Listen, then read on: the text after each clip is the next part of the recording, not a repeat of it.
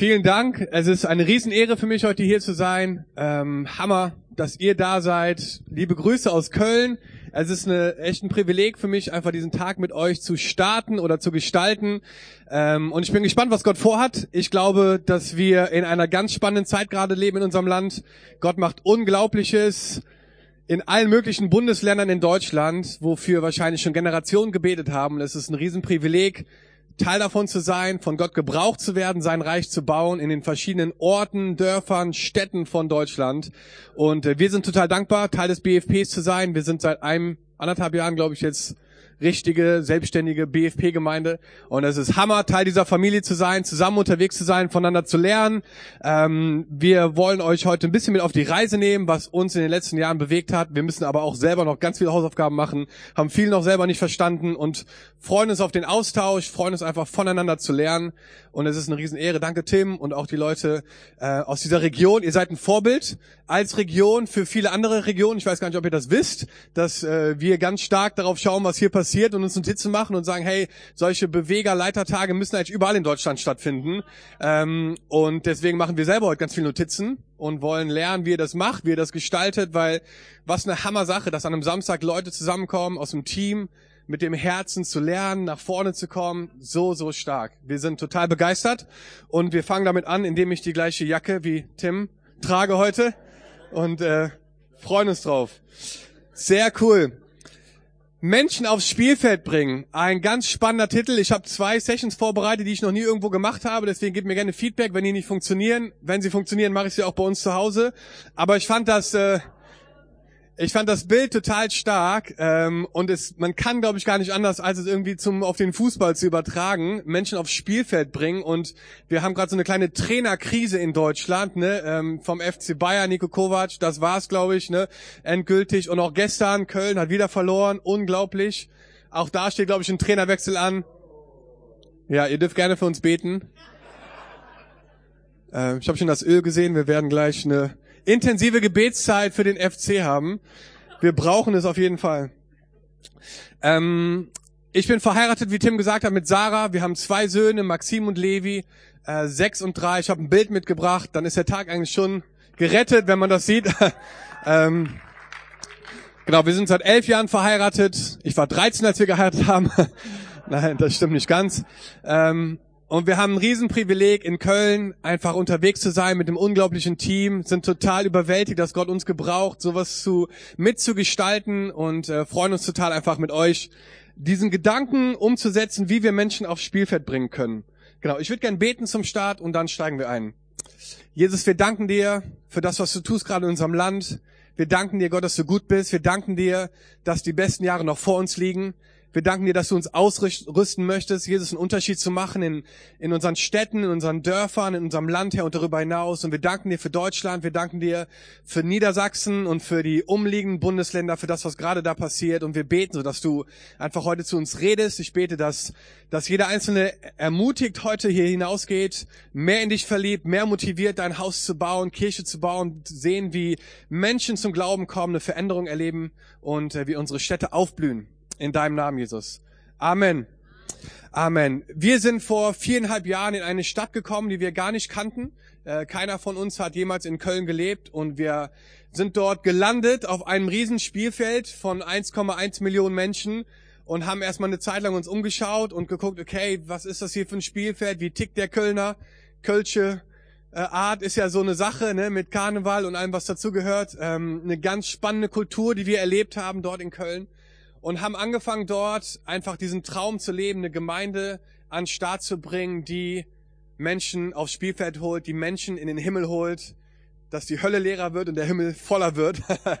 und das ist unser Herzensanliegen gewesen von Tag eins. Und ähm, ich habe jetzt vor ein paar Tagen in Lukas 10 nochmal gelesen, wie Jesus die 72 Jünger ausgesandt hat und auch aufs Spielfeld gesendet hat.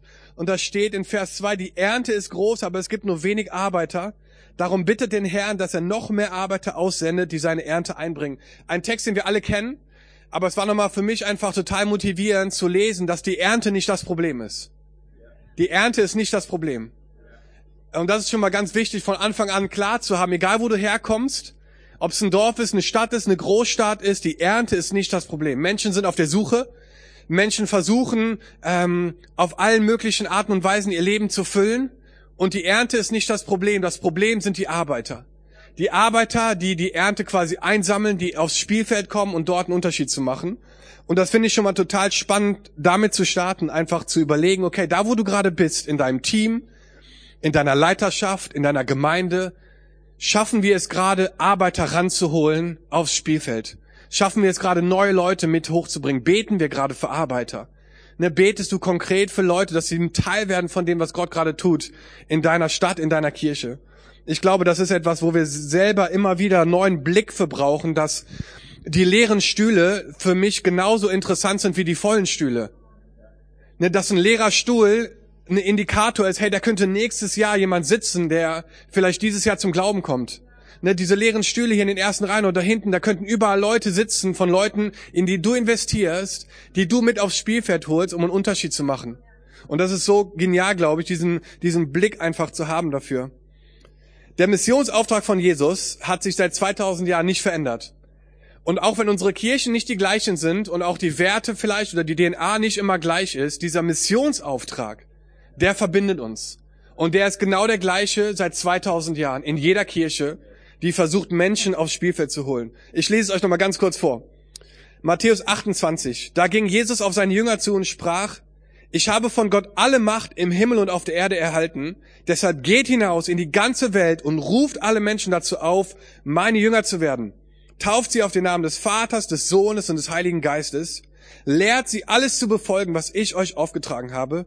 Ihr dürft sicher sein, ich bin immer bei euch, bis das Ende dieser Welt gekommen ist. Das Ziel von mir jetzt in dieser ersten Session ist es, mit euch gemeinsam zu schauen, wie können wir es schaffen, dass Menschen, die in unserer Stadt wohnen, in unseren Orten wohnen, hineinkommen und Leiter werden in unserer Kirche. Es ist ein super spannender Prozess, finde ich. Und ich habe mich in der Vorbereitung hingesetzt und überlegt, okay, wie kann man das am besten darstellen? Und ich habe vor vielen Jahren mal ein Buch gelesen oder einen Artikel oder irgendwas von Rick Warren, ähm, den wahrscheinlich viele was sagen, Leben mit Vision, ein Pastor aus Amerika.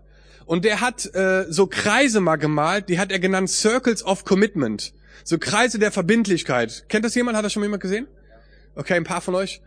Ich würde das gerne als Grundlage nehmen und mit euch gemeinsam und auch anhand unserer Story zu schauen, wie können wir Leute immer einen Kreis weiterbringen. Vielleicht können wir uns dieses, diese Circles of Commitment mal anschauen zusammen. Es startet ganz außen mit der Community. Ich glaube, wenn du mal einen weiterklickst, dann habe ich auch, glaube ich, das versucht zu übersetzen. das ist immer so eine Sache, ne, von Englisch auf Deutsch. Ähm, die Community ist deine Stadt, dein Dorf, der Ort, wo Gott dich jetzt gerade hingesetzt hat.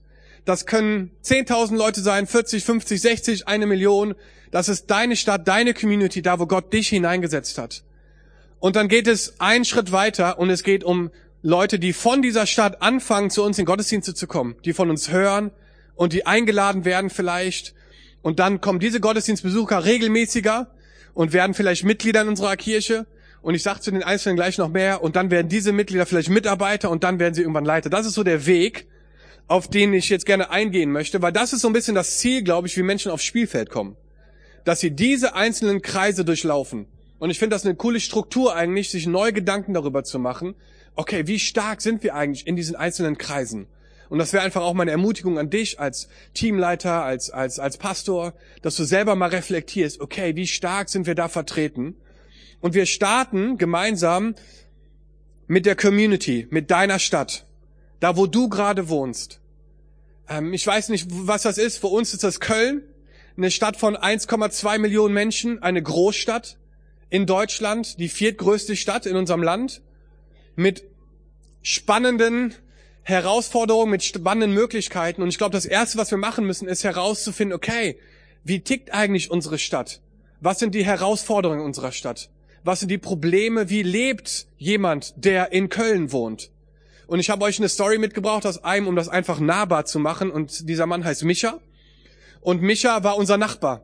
Wir sind nach Köln gezogen vor viereinhalb Jahren und haben eine, eine Wohnung bezogen in einem Ort in Stadt, den kannten wir nicht. Und wir haben angefangen mit Dinnerpartys bei uns zu Hause, wo wir Leute einfach eingeladen haben zum Abendessen und gesagt haben, komm, wir öffnen einfach unsere Türen. Wir haben nie ein Church Planting Seminar benutzt. Wir hatten auch keine Gemeinde, die uns irgendwie ausgesandt hat, unterstützt hat oder Finanzen. Wir hatten nichts, einfach nur eine Wohnung und haben gesagt, okay, wir öffnen unsere Haustür und laden Leute ein und bauen Gemeinschaft und gucken mal, wer kommt. Und jeden, den wir irgendwie greifen konnten, haben wir einfach eingeladen. Und Micha wohnt zwei Häuser neben uns, immer noch. Und wir haben ihn getroffen eines Tages, als wir den Müll weggebracht haben und wir kamen ins Gespräch und er ist ein typischer Kölner. In Köln aufgewachsen, Kölsch jung, Karneval, ne, fünfte Jahreszeit für ihn, das volle Paket. Er hat sich vor zehn Jahren scheiden lassen, ist jetzt 38, lebt jetzt alleine, hat so ein bisschen eine, eine Krise auch für sich selber gehabt, nach, nachdem er so lange, die waren glaube ich über zehn Jahre verheiratet und ähm, war total auf der Suche. Und wir haben ihn eingeladen und wir haben an Micha versucht zu erkennen, was sind eigentlich die Probleme von Menschen, die in Köln leben. Und haben gemerkt, okay, in Köln, in der Großstadt, ist ein Riesenproblem Einsamkeit. Menschen sind einsam. Obwohl es eine Großstadt ist, haben sie keine wirklich tiefen Beziehungen, die mehr als nur so ein Smalltalk sind. Und wir haben ihn eingeladen zu unseren Dinnerpartys und er kam dazu und er hat total gefeiert und ne, dass wir, dass wir ihn aufgenommen haben, dass er einfach eine Chance hatte, ähm, ja, dort einfach neu auch vielleicht drüber nachzudenken, was Glaube ist und wer Jesus ist. Wir hatten immer eine kurze Andacht auch bei den Dinnerpartys. Und er hat keine Entscheidung für Jesus getroffen. Er kam einfach dazu und war mit am Start. Die Frage zu dieser allerersten, zu diesem ersten Kreis ist, wie bringen wir Menschen aus unserer Stadt in unsere Gottesdienste? Wie schaffen wir es, dass Menschen von unserer Stadt in unsere Gottesdienste kommen? Und ich glaube, wir brauchen eine bestimmte Kultur dafür, damit das passieren kann. Und ich habe diese Kultur Bringkultur genannt. Ich glaube, wir brauchen eine Bringkultur, wo wir aktiv Leute mitbringen in den Gottesdienst. Und weißt du, wo das startet? Bei dir als Pastor und bei dir als Leiter. Und ich möchte dich gerne fragen, wen hast du in den letzten Wochen und Monaten selber mit in den Gottesdienst gebracht? Weil die Herausforderung ist, dass wir so sehr manchmal in christlichen Kreisen leben, dass wir völlig den Bezug verloren haben zu den Menschen in unserer Stadt. Und wir fangen bei uns an.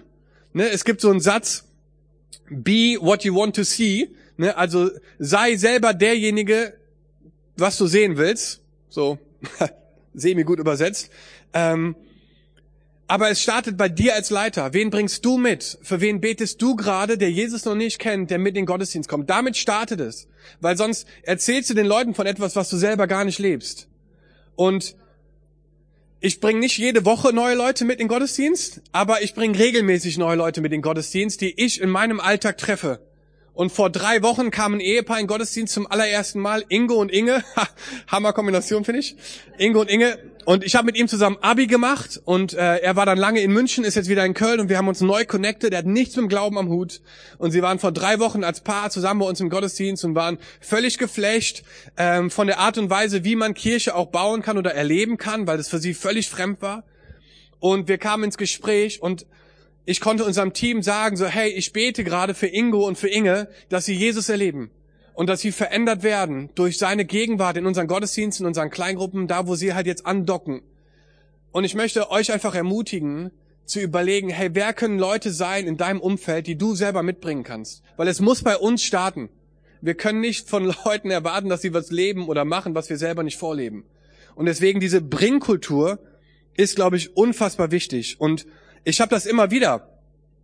Ähm, dass, dass Leute mich da auch irgendwie fragen, so, hey, ne, ähm, es wäre Hammer, wenn, wenn diese Kirche mehr, mehr, mehr Leute einlädt oder wenn ne, ähm, mehr passiert hier und dann, dann kann man diese Frage eigentlich immer zurückwerfen und sagen, ja, das ist super, der Gedanke, aber wen bringst du denn mit? Es ist nicht die Aufgabe der Kirche, weil die Kirche sind Menschen und der Mensch bist du, wen bringst du mit? Und da einfach so die Herausforderung an euch, ähm, selber sich zu überlegen, okay, was will ich sehen in meiner Kirche und wie muss ich das vorleben? Ne? Wenn du eine, gerne eine starke Worship- und Anbetungskultur prägen möchtest in deiner Kirche, dann möchte ich dich ermutigen, in die erste Reihe zu gehen und richtig Gas zu geben, um das vorzuleben. Ne? Be what you want to see. Also du musst selber derjenige sein, von was du bauen willst. Sonst ist es nämlich irgendwie nur was künstlich äh, gemachtes und es ist kein Spirit-Ding. Ne? Zu sagen, wir wollen eine Kirche sein, die irgendwie ähm, ja, neue Sachen auch macht vielleicht, muss, muss im Herzen irgendwie sich connecten mit den Leuten und kann nicht einfach nur als Anweisung oder so gegeben werden. Ihr wisst, was ich meine. Und für uns war das so, dass wir angefangen haben mit Dinnerpartys und irgendwann gemerkt haben, unser Wohnzimmer war zu klein. Wir müssen die Leute aus der Stadt woanders hin einladen und haben dann den, den Sprung gemacht, einfach mal eine Location zu mieten, ohne Teams, ohne Ressourcen, ohne irgendwas, weil wir die Leute irgendwo einladen wollten hin. Weil unser Wohnzimmer war einfach zu klein und wir haben äh, sechs Monate nachdem wir nach Köln gezogen sind, einen Kinosaal gemietet, da waren 99 Sitzplätze und wir dachten so, okay, wenn es halb voll ist, dann ist es nicht ganz so peinlich. Ähm, das wäre super, da den ersten Gottesdienst zu machen, weil wir waren so 30, 40 am Ende bei uns im Wohnzimmer. Und es kamen 120 Leute zu diesem ersten Gottesdienst. Und wir waren, also das hat uns mehr überrascht als die Leute, glaube ich, die kamen, weil wir haben das überhaupt nicht erwartet, dass so viele Leute kommen würden zu einem ersten Gottesdienst und wir dachten so, das war so ein äh, Eye-Opener-Moment für uns, wo wir dachten, krass, Gott, du hast ja richtig was vor hier und haben dann schnell versucht zu reagieren, um nochmal den Gottesdienst einen Monat später zu machen. Da kamen 170 Leute, wir hatten nur 99 Sitzplätze, die saßen auf den Treppen, die saßen auf der Bühne vorne, überall waren Menschen. Wir dachten so, ach du meine Güte, wenn jetzt die Feuerwehr kommt, ne, dann haben wir ein Problem. Ähm und wir haben gemerkt, wow, diese Stadt hat einen Hunger danach, nach einem Ort, der, der Leben äh, ausstrahlt, wo Menschen die Chance haben, Jesus zu begegnen. Und wir müssen jetzt irgendwie versuchen, dass diese Menschen von der Stadt Teil werden können von unseren Gottesdiensten und haben dann Wachstumsschritte einfach gemacht, wo wir in größere Kinosäle gegangen sind und schnell versucht, Teams zu bauen. Und da gehen wir gleich noch ein bisschen drauf ein, auch wenn es äh, näher Richtung diesen Kern geht von Leitern. Aber ich habe mir so ein paar Gedanken aufgeschrieben dazu, vier Gedanken, ähm, zu einer Bringkultur. Wie können wir selber eine Bringkultur bauen? Ähm, das erste, glaube ich, ist, seh den Einzelnen sehe den Einzelnen. Gott hat zu mir gesprochen, ganz am Anfang, als wir nach Köln gegangen sind, und hat gesagt, Dom, ähm, die Zukunft dieser Kirche ist abhängig von deiner Gebetszeit und von einer göttlichen Begegnung pro Tag. Und seit viereinhalb Jahren ist das mein Gebet, wenn ich morgens aufstehe, dass ich eine göttliche Begegnung pro Tag habe. Ich suche danach jeden Tag. Und das kann manchmal ein kleines Gespräch sein, manchmal, manchmal ein Telefonat, eine Ermutigung irgendwo, aber ich versuche jeden Tag Gott einfach zu fragen, dass er mir eine göttliche Begegnung schenkt. Eine Begegnung, wo ich das Gefühl habe, dass Gott das irgendwie initiiert hat. Und unser Gebetsleben. Und ich glaube, diesen Einzelnen zu sehen, sollte sich nicht verändern, egal wie groß wir werden. Ne, dass wir langsam durch unseren Alltag gehen, dass wir langsam versuchen zu sehen, was Gott gerade tut und wie er uns benutzen möchte. Genau. Ähm, sehe den Einzelnen. Super wichtig, auch für unsere Teams. Ne, wenn du Kleingruppenleiter hast, die müssen sonntags im Foyer sein, um Leute kennenzulernen für ihre Kleingruppe. Dass sie den Einzelnen sehen. Ne, man muss nicht warten, dass wir irgendwie den Leuten schicken. Die sollen selber lernen, aktiv zu werden und selber nach Leuten zu schauen. Ne, sind die im Foyer präsent? Sprechen die neue Leute an? Weil wir wollen, dass ihre Kleingruppe wächst und dass da eine, eine Multiplikation entsteht. Und das können wir nur, wenn wir den Einzelnen sehen. Gottes Reich wächst immer eine Person nach der anderen. Und darum geht's, dass du den Einzelnen siehst. Genau. Sehe den Einzelnen. Zweitens habe ich aufgeschrieben, find a need and fill it. Ne, es ist ein Satz, glaube ich, von äh, Tommy Barnett, derjenige, der das Dream Center, Dream Center in LA gebaut hat. Der hat immer gesagt, find a need and fill it. Finde eine Not und füll sie. Ne, dass man sich immer auch Gedanken darüber macht, was sind die Nöte dieser Stadt. Wir sind erst seit vier Jahren in Köln, aber wir sitzen heute schon im Ausschuss der Stadt Köln, wenn es um, um wohnungslose Menschen geht. Weil wir seit drei Jahren mit einem Street-Team jeden Sonntag unterwegs sind am Hauptbahnhof und an den Ringen in Köln, wo wir ihnen Frühstück bringen. Das heißt, wenn wir aufbauen für den Gottesdienst sonntags morgens, haben wir ein Team, was rausgeht zum Hauptbahnhof und zu den Ringen und diesen Menschen Frühstück bringt. Und wir haben unfassbare Beziehungen da schon gebaut, zu der Stadt Köln, zu Leuten in Positionen, die uns irgendwann vielleicht Türen öffnen werden, auch um uns einfach zu helfen, die nächsten Schritte zu gehen. Aber ich möchte dich ermutigen, die Nöte deiner Stadt zu kennen und zu überlegen, was können Lösungen sein, die wir als Kirche bieten können. Weil wir müssen ins Zentrum kommen, wieder unserer Stadt, dass die Leute verstehen, die Kirche ist nicht irgendwie am Rand, sondern sie ist genau da, wo sie damals gebaut wurde, in der Mitte des Dorfes. Wir sind das Zentrum für Innovation, das Zentrum für Kreativität. Wir sind das Zentrum für neue Ideen. Wir sind das Zentrum für Weiterkommen und Persönlichkeitsentwicklung und für Menschen, die einfach nach Werten leben und Jesus erleben. Kirche muss wieder zurück ins Zentrum meiner Meinung nach. Genau, das dritte ist brennendes Herz für die Verlorenen. Ähm, ich glaube, diese Bringkultur setzt voraus, dass wir ein brennendes Herz haben, Verlorene nach Hause zu bringen. Ne, der, der Tag auch heute ist nicht nur dazu da, irgendwie Informationen zu sammeln, sondern ich bete, dass du ein brennendes Herz bekommst für Menschen, die Jesus noch nicht kennen. Und dass du nach Hause gehst und dass du denkst, so, come on, in unserer Stadt leben noch so viel Tausende von Menschen. Das kann es noch nicht gewesen sein. Die besten Jahre liegen noch vor uns. Gott sehnt sich danach, diesen Menschen zu begegnen. Er sehnt sich danach. Genau. Deswegen, lass uns konkret für Leute beten. Schreib sie auf, ne? Namen, die du jetzt gerade hast, die Jesus noch nicht kennen. Bet für sie. Das ist so wichtig, glaube ich. Und das vierte ist, ähm, sei innovativ. Lass uns kreativ werden in der Art und Weise, wie wir Menschen bringen in die Kirche.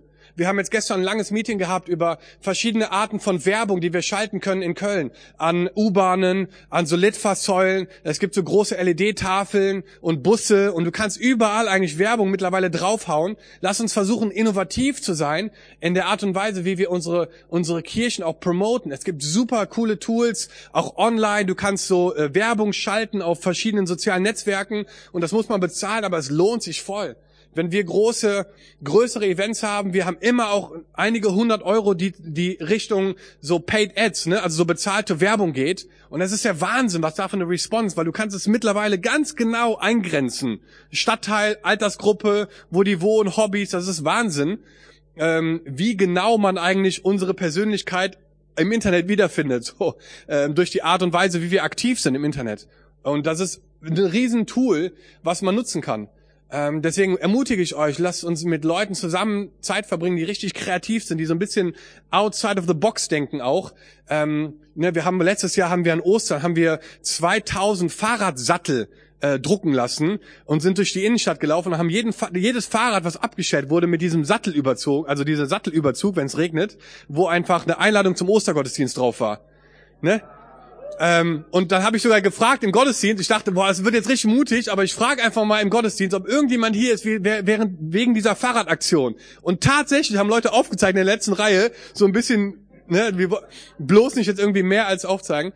Ähm, und sie kamen in Gottesdienst aufgrund dieser Fahrradaktion. Und manche Fahrräder stehen da auch heute noch, weil die irgendwie äh, verloren sind. Und die haben heute noch dieses Ding drüber, wenn du da bei uns im, im Mediapark bist.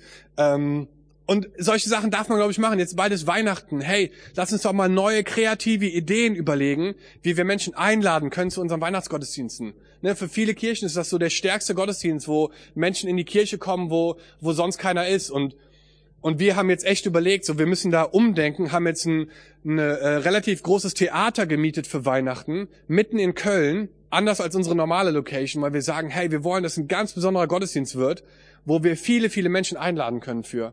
Ähm, genau, deswegen sei innovativ. Also eine Bringkultur. Dann geht's in den nächsten Kreis und die zweite Frage ist jetzt, wie werden Menschen von Gottesdienstbesuchern zu Mitgliedern? Und ich meine, wir haben selber jetzt nicht diese klassische Mitgliedschaft, aber ich finde dieses Wort Mitglieder trotzdem super, weil es irgendwie zeigt, dass du Teil von etwas bist. Du bist Teil des Leibes. Jesus spricht darüber auch, ne, sein Leib. Deswegen finde ich dieses Wort immer noch gut. Aber ich glaube, das sind einfach Menschen, die sagen, das ist mein Zuhause hier ich komme hier wieder, das ist super. Ähm, ich weiß noch nicht genau wo und wie und was, aber ich komme wieder. Und der Schritt dahin oder das zu bauen, dass Leute von einem Gottesdienstbesuch zu jemand werden, die sagen, das ist mein Ort, hier werde ich sonntags auflaufen, ist, und das habe ich mir so überlegt, eine Next Steps Kultur. Eine Next Steps Kultur. Jeder, der neu oder relativ neu in deinem Gottesdienst ist, muss nach dem Gottesdienst wissen, was sein nächster Schritt ist. Es ist so wichtig, dass Leute wissen, was ist dein nächster Schritt. Und dass sie nicht einfach sagen, hey, schön, dass du da warst bis nächste Woche, sondern die müssen da sitzen und wissen, was ihr nächster Schritt ist. Und da möchte ich euch gerne ermutigen, ähm, da einfach drüber nachzudenken, ähm, Menschen mit hineinzunehmen in eine Next Steps Kultur. Auch dazu habe ich mir vier Gedanken aufgeschrieben. Das erste ist, wir brauchen einen Integrationsprozess. Dass du dich hinsetzt mit deinen Leuten und sagst, okay, jetzt kommt eine Familie zu uns in Gottesdienst, sie war noch nie da und ihr gefällt's und sie begegnet Jesus, sie trifft auch eine Entscheidung vielleicht für Jesus, sie lässt sich auch vielleicht taufen. Was passiert mit dieser Person? Und da brauchen wir eine Next Steps Kultur. Wir haben, es gibt als Integrationsprozesse viele verschiedene Arten und ne, das System, was funktioniert, ist das richtige System. Also egal was du machst, mach einfach ein System, was funktioniert. Eine der Sachen, die wir machen, ist ein Wachstumspfad, Next Steps, Growth Track, wie auch immer. Äh, ist ein Bild von uns da ähm, in, einem, in einem Gebäude, einfach gegenüber von unserem Gottesdienstraum. Ähm, und das ist einfach ein Kurs, der in vier Teile gegliedert ist, der immer nach dem Gottesdienst stattfindet, wo wir Leute ermutigen, hinzugehen, die neu bei uns in der Kirche sind. Ähm, und wir sagen, hey, wenn du heute da bist und du willst mehr über uns wissen, ähm, komm doch direkt nach dem Gottesdienst zu Next Steps, da ist Mittagessen und Leute freuen sich, dich kennenzulernen und du erfährst mehr über uns als Kirche. Und das Bild, was meine Frau mal hatte für diesen Next Step Kurs, sind so die, die vier Schritte vor einem Haus zu der Haustür. Ne? Also das sind so diese vier Schritte, die zu der Haustür führen von unserer Kirche. Und Leute lernen uns kennen und sie verstehen, was wir glauben, was unsere Vision ist, wo wir hinwollen und können dann immer noch entscheiden, yo, ist super oder nee, ist mir irgendwie nix. Ich gucke nochmal woanders. Beides cool, ne? aber zumindest haben sie eine Klarheit darüber, auf was sie sich einlassen, wenn sie zu uns kommen. Ähm, und deswegen ist so ein Next Steps Kultur, ein Integrationsprozess super, super wichtig. Wir sagen sonntags fast nichts an, außer Next Steps. Ja, es ist statistisch oder wie auch immer bewiesen, dass wenn du Leuten mehr als drei Optionen gibst in einem Gottesdienst, machen sie gar nichts.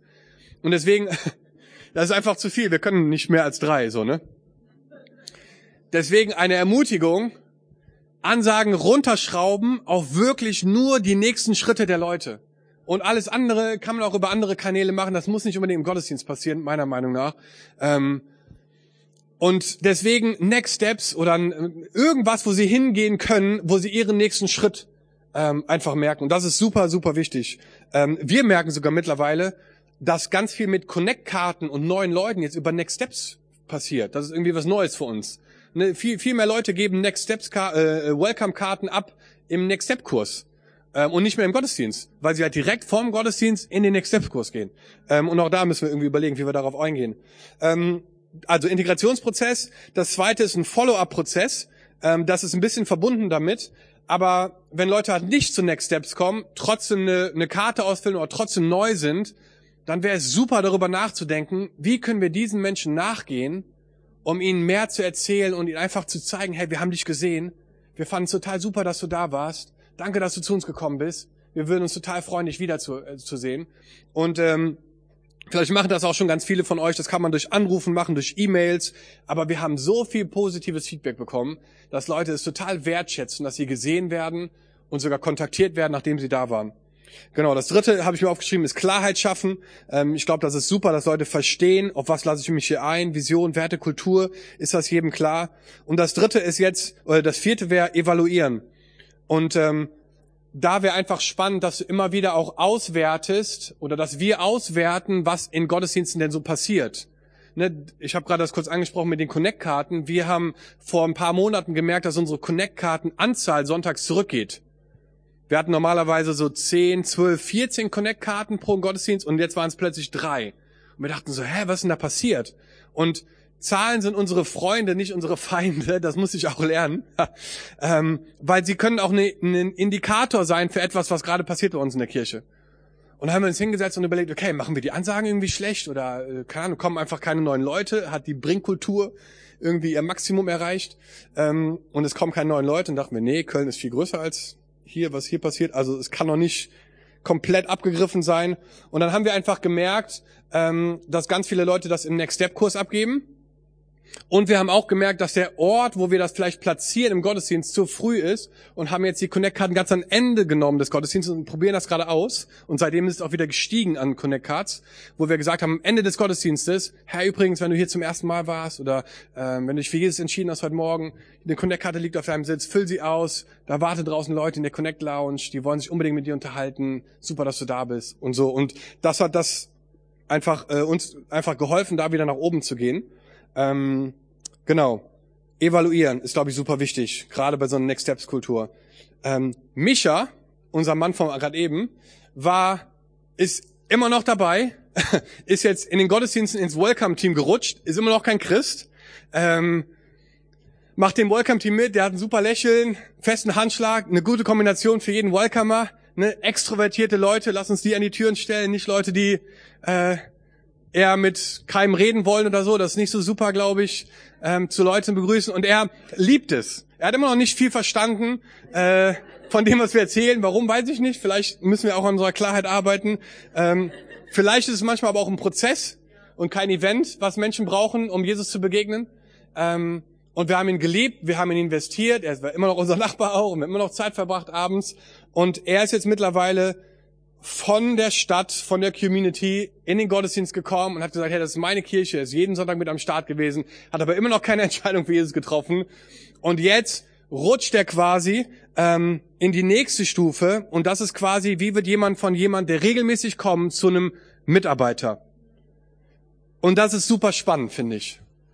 Weil jetzt geht es plötzlich darum, wie können Leute, die noch so ein bisschen auf den Zuschauerrängen sitzen, Teil werden von dem, was wir tun. Und die Kultur, die wir dafür bauen müssen oder bauen sollten, ähm, ist eine Familienkultur. Eine Kultur, wo Leute das Gefühl haben, ich werde Teil von einer Familie, die mehr ist als ein Sonntagsmorgensgottesdienst, die mehr ist als an der Tür stehen und lächeln und Leuten die Hände schütteln, sondern eine Familie, die für ein, die füreinander da ist, und zwar 24/7 und nicht nur an einem Sonntagmorgen. Und unser System dafür, um das zu machen, sind Kleingruppen. Und wir haben eine etwas ungewöhnliche Art ähm, der Struktur, denn wir haben jeden zweiten Sonntag Kleingruppen und an den anderen Sonntagen haben wir Gottesdienste, weil wir einfach gemerkt haben, bei uns in Köln, in so einer Großstadt und in so einer jungen Kirche brauchen wir einfach ganz viel Zeit, um in Beziehungen zu investieren damit wir in die Tiefe und in die Breite gleichzeitig wachsen können. Weil wir wollen Lebensveränderung sehen bei Menschen. Wir wollen sehen, dass Menschen sich verändern. Und es ist einfach nur mal so, dass der Kontext von Veränderung Beziehungen sind und eben nicht Gottesdienste. Das kann ein Funke sein für Veränderung, aber ich bin davon überzeugt, dass echte Veränderung in Menschen im Kontext von Beziehungen passiert und das ist in Kreisen und nicht in Reihen. Weil du kannst zu uns in Gottesdienst kommen und es ist dunkel und laut und du kannst völlig anonym da sitzen und vielleicht auch die Hand heben und Halleluja und mitklatschen, aber keiner weiß wirklich, was gerade in deinem Leben abgeht. Welche Stürme du gerade kämpfst, mit welcher Versuchung du vielleicht gerade haderst, welche Fragen du hast. Du kannst völlig anonym rein und rausgehen. Und ich habe erlebt, ich mache seit 15 Jahren Kleingruppen und für uns ist einfach dieses System, an einem Sonntag das zu machen, in einer Großstadt, wo eines der Probleme ist, man hat ein Überangebot an Dingen, die man tun kann, war das für uns total der Gamechanger. Einfach zu sagen, wir legen so einen hohen Stellenwert darauf, dass wir sagen, wir treffen uns sonntags in Häusern, in, in Cafés, in anderen Orten, um Gemeinschaft zu leben, wo echte Veränderung passiert. Und ich muss euch sagen, das war einer der besten Entscheidungen, die wir getroffen haben in den letzten Jahren. Ich erzähle euch eine Story von Emily, um einfach das zu unterstreichen. Emily ähm, wohnt in Köln, sie studiert in Köln und sie ist im Worship-Team und sie ist in der Live-Group. Ähm, und sie hatte vor ungefähr sechs Monaten einen schlimmen Fahrradunfall in Köln. Und zwar ist sie mit dem Fahrrad gefahren, Auto hat sie übersehen, Köln und Fahrradfahren geht gar nicht. Eine Katastrophe. Ähm, total schlecht ausgebaut dafür. Und ein Auto hat sie gerammt von der Seite und sie ist über das Auto gefallen auf den Rücken und konnte sich nicht bewegen und hat einfach ganz starke Schmerzen in ihrer Wirbelsäule gehabt. Und die lag dort auf dem Boden, auf den, in den Kölner Ring, auf dem Weg zur Uni, auf dem Rücken und hat ihr Handy rausgenommen im Liegen und hat ihrer Live Group und ihrem Team eine relativ verwirrte SMS geschrieben mit den Worten, hey Leute, ich hatte gerade einen Unfall, mir geht's nicht gut, ich habe große Angst. Ähm, Emilys Familie wohnt in Schottland. Äh, das heißt, sie hat hier selber keine eigene Familie in Köln. Und irgendwie gegen, das war morgens um neun, nachmittags um drei ungefähr, erfahre ich davon als Pastor, dass Emily im Krankenhaus ist. Und ich dachte so, jetzt muss der Pastor los und ins Krankenhaus. Das kann doch nicht wahr sein. Emily ist im Krankenhaus, einer aus unserem Worship-Team. Hab Sarah, meiner Frau, das gesagt. Sie hatte, sie war gerade da auch in der Gegend, ist ins Krankenhaus gefahren, um sie zu besuchen. Ähm, und wir kommen ins Krankenhaus an und wir sehen da sechs Leute stehen in ihrem Zimmer. Und das waren drei aus ihrem Worship-Team und drei aus ihrer Live-Group. Und sie hatten alles geklärt schon. Die waren schon bei ihrer Wohnung. Die haben schon ihre Familie in Schottland angerufen. Die haben schon Süßigkeiten gekauft und Blumen gekauft. Und wir kamen rein mit dem Gedanken, jetzt kommt der Pastor, jetzt müssen wir unsere pastoralen Fähigkeiten rausholen, Psalm 23, wie auch immer. Äh, das ist nicht so mein Spezialgebiet, aber das, man will Mut machen in dem Moment und die Leute einfach aufbauen. Und die haben zu Sarah gesagt, hey, super cool, dass du da bist, aber eigentlich brauchen wir dich gar nicht. wir haben das im Griff. Kannst gerne wieder fahren, so. Und natürlich haben die noch gebetet. Und Sarah hat mich, ist, ist nach Hause gefahren, mich angerufen. Ich habe geheult, als sie mir das erzählt hat, weil ich gedacht habe, das ist Kirche für mich. Das ist Kirche, wo Leute in einen Prozess mit reinkommen, wo Lebensveränderung passiert. Und sie hatte drei Wirbel gebrochen, ähm, aber die sind relativ gut gebrochen, sage ich jetzt mal, so dass sie halt irgendwie ein paar Monate so ein Korsett tragen muss, aber sie durfte wieder aufstehen und sie hat, glaube ich, vor zwei Monaten das erste Mal wieder Gitarre spielen können im Worship und ihr geht's gut. Ähm, es ist viel besser geheilt, als wir gedacht haben oder als die Ärzte gedacht haben und äh, sie ist heute eigentlich wieder relativ fit und gut dabei. Aber dieser diese dieser Moment einfach da reinzukommen und zu sehen, dass das funktionieren kann, dass Kirche Familie sein kann, das begeistert mich so unfassbar weil wir in einer Zeit leben, wo Events überbewertet werden und Prozesse unterbewertet werden. Und Jesus nachzufolgen ist kein Event. Es ist ein Prozess, wo du täglich dein Knie beugst vor dem König und sagst, ich stehe in deinem Dienst, gebrauche mich und mache einen Unterschied in meinem Leben. Und deswegen sind diese Prozesse von Kleingruppen einfach so unfassbar wichtig, um Menschen aufs Spielfeld zu bringen weil sie verstehen, ich bin Teil hier von was Größerem. Das ist nicht nur eine Arbeitsgemeinschaft hier, die sonntags da stehen. Und ich sag dir, unsere Leute geben Gas. Unser Logistikteam startet um 4.30 Uhr und wir haben über dreieinhalb Tonnen an Material, was wir aus dem Lager holen mit großen LKWs, siebeneinhalb Tonnen LKWs, werden zum Kino gefahren, wir bauen die ganze Zeit auf, jetzt haben wir einen zweiten Standort, dann müssen wir noch rüberfahren zum zweiten Standort, dann nochmal alles aufbauen, dann nochmal alles runterfahren und wieder ins Lager. Das heißt, der Tag ist um 11 Uhr abends zu Ende und hat um 4.30 Uhr gestartet. Das kannst du nicht machen, das machst du mal für ein paar Wochen und dann sagst du hier, mach das doch alleine. Ich, äh, ich schlafe lieber aus an einem Sonntag. Warum, wie kann man es schaffen, dass Leute das begeistert machen, mit einem guten Herzen und mit einer Haltung, wo man denkt, wow, das ist ja der Wahnsinn. Ich glaube, man kann es schaffen, indem man klar die Vision kommuniziert, dass Leute wissen, warum wir das tun, aber zweitens, und das ist für mich genauso wichtig, mit wem wir es machen. Und wenn die Leute morgens aufstehen, denken die, boah, ist das früh. Aber dann denken sie an die Leute, die sie gleich treffen, mit denen sie gemeinsam das rocken werden und denken so, come on, das sind meine Leute. Das ist meine Family und da bin ich Teil davon und wir werden gemeinsam diese Stadt in Jesu Namen auf links drehen. Und das begeistert die Leute. Und das schafft eine Kultur, wo Kirche halt ein Lebensstil wird und nicht einfach nur ein Event. Und das hat Micha auch erlebt. Und Micha wurde zu einem äh, im Welcome-Team, ne, einer, der, der fest mit da war, der, der einfach immer auch ähm, ja verbindlich mit Gas gegeben hat sonntags und er wurde als Gastgeber unserer Kirche, er wurde das Gesicht unserer Kirche für eine Zeit lang. Jeder, der reinkam, hat ihn gesehen und er war immer noch kein Christ. Und ich dachte mir so, meine Güte, was ein harter Brocken. Macht doch mal eine, trifft doch mal eine Entscheidung. Aber wir sind dran geblieben, weil es ist ein Prozess. Und, und er wurde immer mehr auch verwurzelt.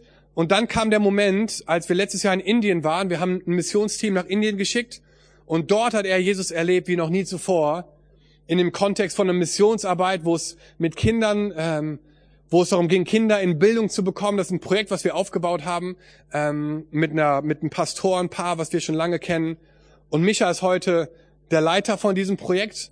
Ähm, und er hat einfach sein Herz in Indien, äh, das ist es genau, ähm, einfach als er diese Kinder gesehen hat und und diese Gottesdienste miterlebt hat, er war es für ihn vorbei und er hat verstanden, dass es darum geht, dass Jesus das Steuerrad in seinem Leben in der Hand haben muss. Und er hat sein, sein Leben Jesus gegeben und es, er kam als veränderter Mensch wieder und hat dieses Projekt mit hochgezogen in einer unglaublichen Art und Weise. Heute sind 15 Leute in dem Team, die fliegen im Januar wieder nach Indien. Ne, von null Kindern auf, ich glaube, 78 Kinder sind wir jetzt, die in festen Sponsorenfamilien sind, die zur Schule gehen können, die aus der Armut rauskommen, wo die ganze Generation, die nach ihnen kommt, verändert sein wird weil Micha ein Team mit oder ein Herz dafür bekommen hat, von Jesus da einen Unterschied zu machen. Und das ist dadurch passiert, dass äh, es Familie wurde. Genau. Und die vierte Frage, die letzte Frage dann, ähm, nee, noch vier Gedanken zur Familienkultur, ganz schnell nur als Bullet Points. Ähm, vier Gedanken zu einer Familienkultur, brutal ehrlich sein. Ähm, dass du selber als Leiter total authentisch bist. Ähm, es gibt so einen Satz, den wir bei uns prägen, du beeindruckst Menschen mit deinen Stärken, aber du verbindest dich mit Menschen mit, durch deine Schwächen. Und das ist, glaube ich, so wichtig, dass wir als Leiter das vorleben, ähm, dass wir sagen, hey, in unserer Familie ist nicht alles heil und nicht alles super. Und ähm, das ist okay. Das zweite ist starke Leiter auf allen Ebenen. Ich glaube, das ist super wichtig, dass wir versuchen, dass wir starke Leiter haben auf allen Ebenen. Und zwar nicht eben nur im, im Keyleiterbereich, sondern auf allen Ebenen. Wie kann das passieren? Dass du darüber dir Gedanken machst. Ähm, Hero Maker, ich habe schon oft gehört, auch im BFP, ähm, dieses Azubi-Prinzip oder dieses, dieses Denken einfach, das Gold aus den Leuten rauszuholen, ist, glaube ich, so wichtig bei einer Familienkultur, dass du guckst, okay, was hat Gott da hineingelegt, wie können wir das rausholen? Genau. Und dann ist die letzte Frage, wie wird jemand von einem Mitarbeiter zu einem Leiter? Von einem Mitarbeiter zu einem Leiter. Und das ist super spannend, denn hier geht es darum, okay, ich mache jetzt hier mit im Welcome-Team oder ich mache jetzt mit in einem Bereich und wie kann ich als Pastor diese Person mit hineinnehmen in einen noch engeren Kreis der Verbindlichkeit, nämlich in Leiterschaft. Und ich glaube, die Art und Weise, wie wir das schaffen können, ist eine Multiplikationskultur, die halt gelebt wird auf allen Ebenen unserer Kirche, wo Leute einfach verstehen, es muss ständig in neue Menschen investiert werden, dass sie mit hochkommen.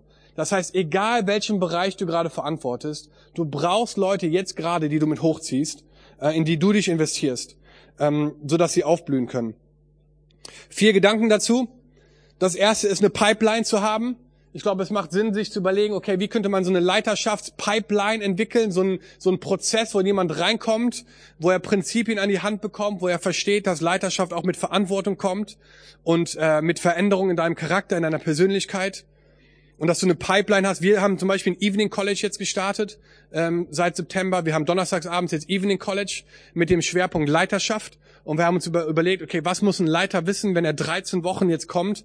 Und wir haben uns Themen überlegt und Sprecher eingeladen. Und wir haben circa 70 Leute pro Woche im Evening College und sind total begeistert davon. Wir dachten, wir sind 20, 30 und waren total überwältigt von dem Hunger der Leute, in Leiterschaft zu wachsen. Und ähm, es ist eine Schmiede für uns, wo neue Leiter jetzt entstehen. In dem Evening College machen wir ein paar Projekte einfach die cool sind, sie zu haben, aber die uns nicht das Genick brechen, wenn sie nicht gut laufen. äh, Projekte wie zum Beispiel ähm, äh, eine Flyer-Aktion jetzt für Vision Sunday. Und es geht eigentlich darum zu erkennen, wer in diesem Evening College hat Potenzial für Leiterschaft in diesen Projekten. Und es gibt immer einer aus dem Team, der leitet so ein Projekt und da kann man ganz genau erkennen, wow, Wahnsinn, der hat ja total das Potenzial. Und und das ist quasi eine Pipeline, wo wir versuchen, Leute in den Prozess mit reinzubringen der Leiterschaft.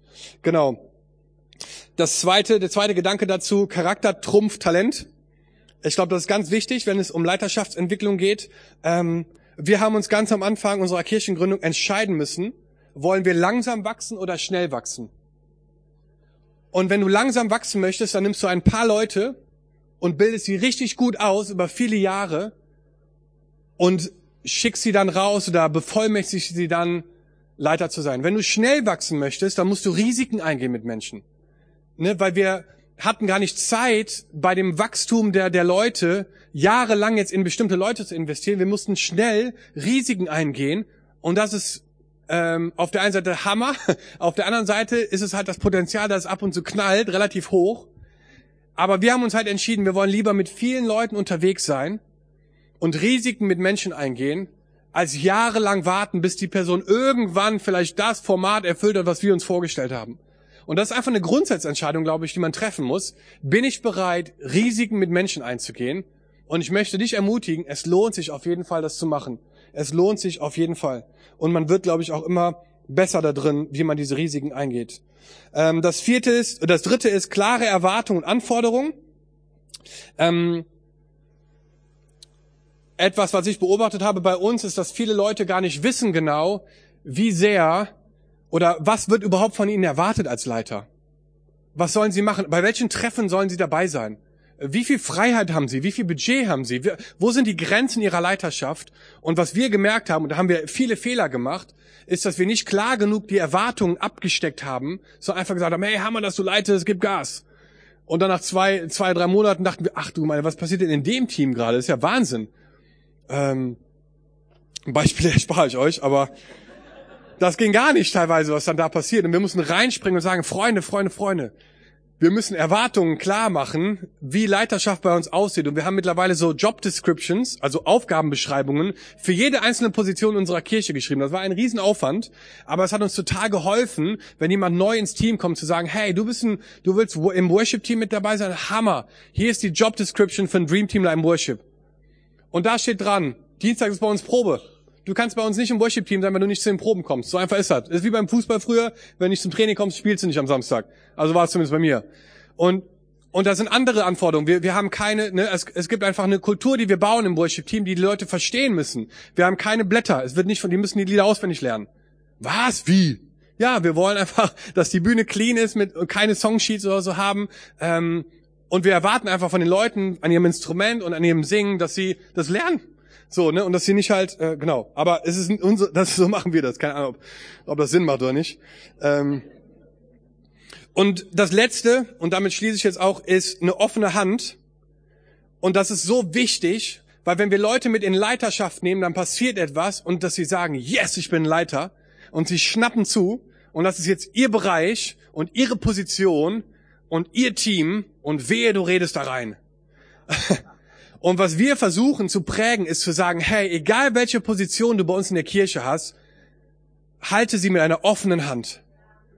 Und das Bild ist so ein bisschen, stell dir vor, du hast ein Messer in deiner Hand und die Position, die du gerade hast, auch als Pastor, ist dieses Messer. Und je fester du zugreifst, desto größer ist die Verletzung, wenn man wieder rauszieht. Und der Gedanke dahinter ist, dass du das, was Gott dir gegeben hat, mit einer offenen Hand hältst. Und ich starte bei mir. Und meine Frau und ich setzen uns einmal im Jahr mindestens zusammen und sagen, okay, sind wir immer noch an dem Ort, wo wir glauben, dass Gott uns haben will? Hat Gott die Freiheit, mir morgen zu sagen, Dom, Hammer für die ersten vier Jahre, es ist Zeit, es abzugeben. Hat Gott diese Freiheit? Habe ich mich selber gefragt. Und ich hoffe, dass er sie hat. Es ist schwer, glaube ich. Okay. Aber wir wollen unseren Leuten beibringen, es geht nicht um Position, um Teams und Titel. Es geht darum, dass das, was du hast, mit einer offenen Hand Gott zur Verfügung stellst. Und dass wir uns nicht da dran klammern. Und das ist so wichtig, dass unsere Leiter das verstehen. Und die Ernte ist nicht das Problem, sondern die Arbeiter. Und ich möchte uns ermutigen, Leute aufs Spielfeld zu holen, weil Gott ist ein Gott, der treu ist und der Menschen liebt. Und vor zwei Monaten ist das Video auch da drauf als letzte, äh, als letztes Slide. Ähm, vor zwei Monaten hatten wir das Riesenprivileg, äh, in unserem Taufgottesdienst am Rhein äh, Micha zu taufen. Und äh, es sind nur 20 Sekunden, aber ich dachte, es ist einfach cool, das zu zeigen. Können wir das zeigen oder nicht? Ja? Sehr cool. Danke euch. Ich freue mich auf die zweite Session.